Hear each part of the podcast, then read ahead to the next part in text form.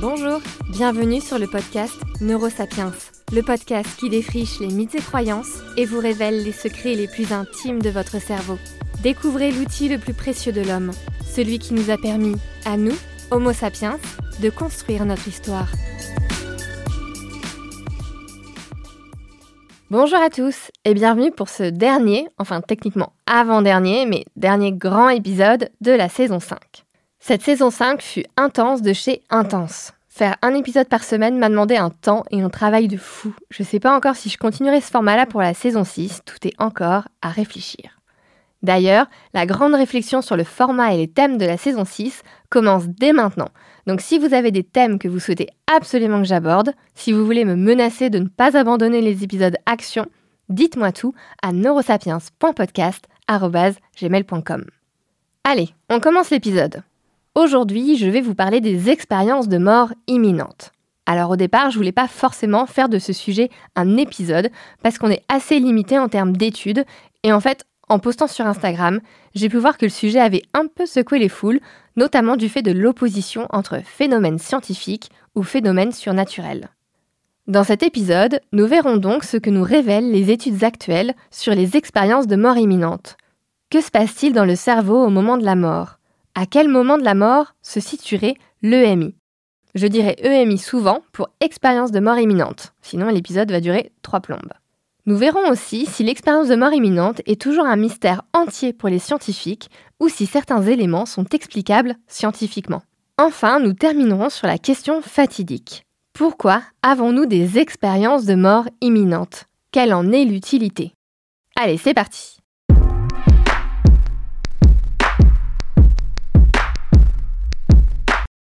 Pour pouvoir plonger au cœur des expériences de mort imminente, il est important de savoir déjà ce qu'il se passe dans le cerveau au moment de la mort. Si je vous pose la question, que se passe-t-il dans le cerveau au moment de la mort? Beaucoup penseront qu'au moment où le cœur s'arrête, le cerveau s'éteint aussi et basta. Finito pepito. Eh bien, au contraire, les amis, au contraire. Il semblerait plutôt que ce soit à la suite d'un sublime bouquet final que notre merveilleux cerveau rend l'âme après des années d'incroyables services. Et bien évidemment, j'ai une petite étude sous le coude pour vous expliquer tout ça. Des chercheurs dirigés par le professeur Jens Reyer du Centre de recherche sur les attaques cérébrales de l'hôpital universitaire de la Charité à Berlin, c'est long à dire, ont établi une chronologie précise du processus qui se déroule entre l'arrêt du cœur et l'arrêt définitif du cerveau. Il s'écoule environ 10 minutes entre l'arrêt du cœur et la mort cérébrale. Et durant ces 10 minutes, le cerveau n'a pas dit son dernier mot. Lorsque le cœur s'arrête, le corps, alors privé d'alimentation en oxygène, passe en mode économie d'énergie.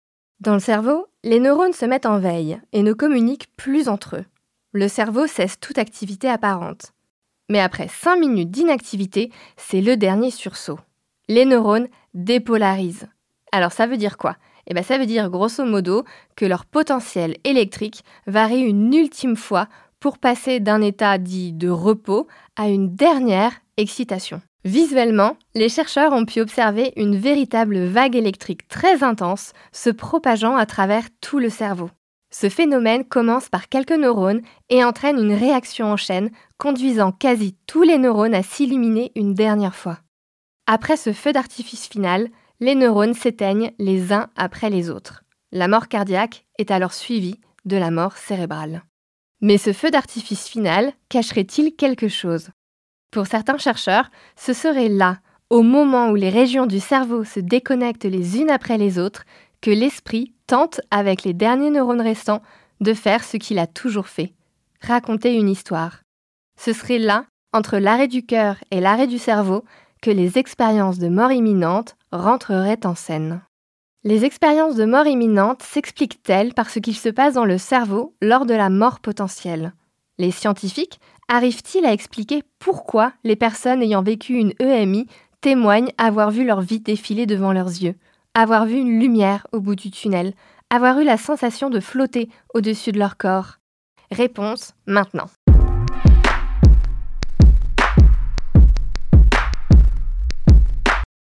Alors déjà, on va redonner une petite définition de ce qu'est une expérience de mort imminente. Une expérience de mort imminente, ou EMI, désigne un ensemble de sensations vécues par certaines personnes pendant un coma avancé ou une mort clinique, avant qu'il ne soit réanimé. Après avoir repris conscience, certains patients racontent des expériences extrêmement similaires. Impression de flotter au-dessus de son corps, vision d'une lumière intense, souvent au bout d'un tunnel dans lequel il se déplace, rencontre avec des personnes décédées, remémoration en accéléré de sa vie, etc. Dans la majorité des cas, l'expérience est jugée agréable. La personne a une sensation d'euphorie et de bonheur intense. L'EMI est même parfois qualifiée de lumineuse et porteuse d'un côté mystique qui rend la reconnexion avec le monde matériel très difficile. Pour la personne qui vit une expérience de mort imminente, celle-ci est aussi réelle que tout ce que l'esprit produit pendant un éveil normal. Chaque année, des milliers de personnes vivent une expérience de mort imminente.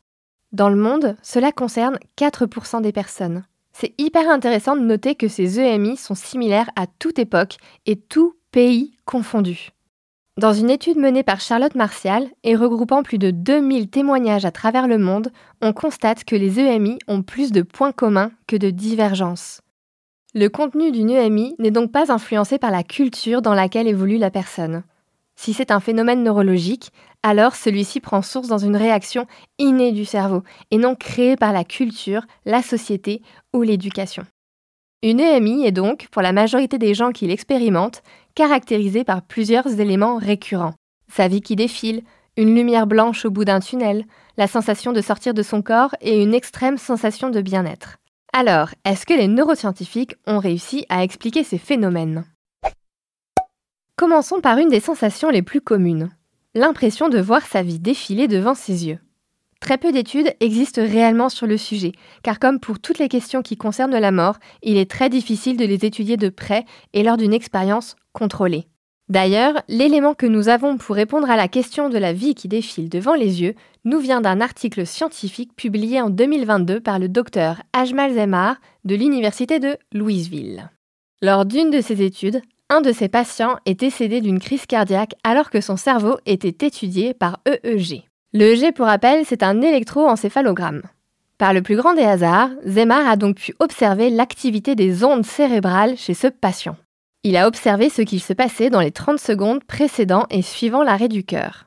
Juste avant et après l'arrêt du cœur, il a pu observer des changements dans l'activité des ondes cérébrales. Les ondes cérébrales sont naturellement présentes dans le cerveau et illustrent l'activité du cerveau. Par exemple, les ondes cérébrales ne sont pas les mêmes en fonction de si vous dormez, si vous méditez ou si vous travaillez activement. Ces ondes cérébrales sont impliquées dans les fonctions cognitives élevées. Par fonction cognitive élevée, j'entends la concentration, le rêve, la méditation, la récupération de la mémoire, le traitement de l'information et la perception consciente. Mais ces ondes cérébrales sont aussi associées au flashback de mémoire. Et là, vous voyez où je veux en venir. Au moment de la mort, le chercheur a pu voir que le cerveau générait des ondes cérébrales impliquées dans la récupération de la mémoire. Grâce à cela, il pourrait jouer un dernier rappel des événements importants de la vie juste avant de mourir, phénomène souvent rapporté. Une fois n'est pas coutume, ces résultats sont à prendre avec des pincettes, car ce n'est l'étude que d'un seul cas. Aussi, le docteur Zemar précise un fait assez intéressant.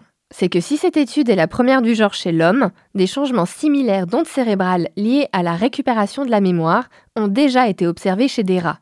Cela signifie que ce phénomène pourrait se retrouver chez plusieurs espèces. Autre phénomène. 70% des personnes ayant vécu une expérience de mort imminente évoquent avoir vu un tunnel. Aujourd'hui, les scientifiques ont défini deux éléments qui viendraient expliquer cette vision. Premièrement, avec l'arrêt cardiaque, le cerveau manque d'oxygène.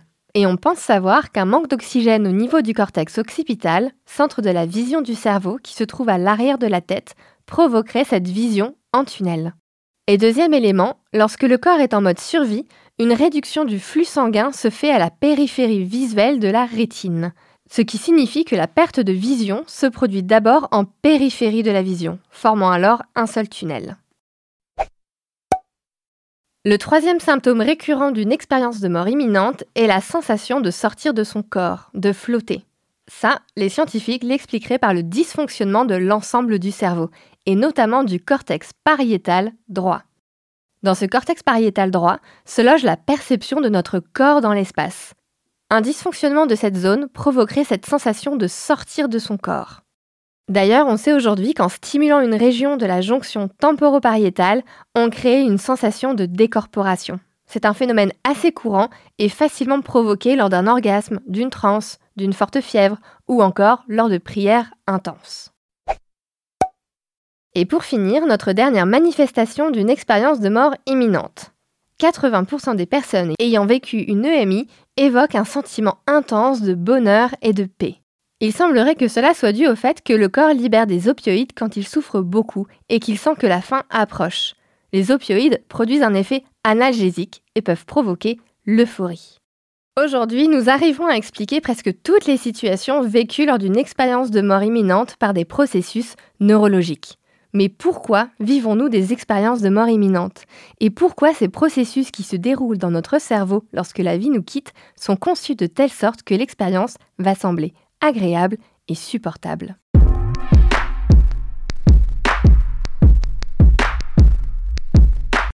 Comme je vous le disais, certains processus qui se déroulent dans notre cerveau lorsque la vie nous quitte sont conçus de telle sorte que l'expérience va sembler agréable et supportable.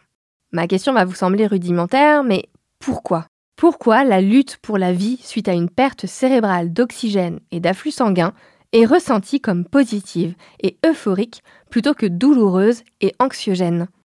Pourquoi les personnes ayant vécu une EMI n'ont jamais été aussi heureuses que lors de ce moment? Alors, on n'a pas la réponse précise, mais les spécialistes du domaine ont émis deux théories possibles. Théorie numéro 1. Il pourrait s'agir d'un réflexe de défense archaïque dont le but est de s'éloigner d'une réalité dangereuse ou critique. Ce ne serait pas la première fois qu'on voit ça, puisque le fait de feindre une mort pour échapper à un prédateur s'observe régulièrement chez l'animal. On appelle cela la thanatose. Et j'ai une pensée pour tous ceux, dont moi, qui se sont déjà dit Perso, si j'étais sur un champ de bataille, je ferais semblant d'être mort. On n'a pas inventé l'eau chaude, parce que l'opossum le faisait avant nous. Ces expériences de mort imminente pourraient donc être une évolution de ce comportement de thanatose, L'EMI nous permettrait de fuir une situation de vie ou de mort en allant vers une situation plus agréable. Comme le dit si bien Charlotte Martial, docteur spécialiste des EMI, ces dernières permettraient de vivre une belle expérience où la mort est proche, afin de pouvoir revenir à la vie sans avoir un pet au casque. Voilà, sur ces jolis mots, nous nous quittons. Je vous souhaite une belle journée ou une douce nuit, puisque j'apprends régulièrement que des gens m'écoutent pour s'endormir. J'ai décidé de le prendre positivement et d'envisager une carrière ASMR d'ailleurs pour information. Alors bonne nuit, faites de beaux rêves et je vous dis à la semaine prochaine. Si vous aimez Neurosapiens, vous pouvez témoigner de votre amour en mettant 5 étoiles sur Spotify et un commentaire sur Apple Podcast. Neurosapiens est produit et distribué en collaboration avec l'Acme Productions. Ciao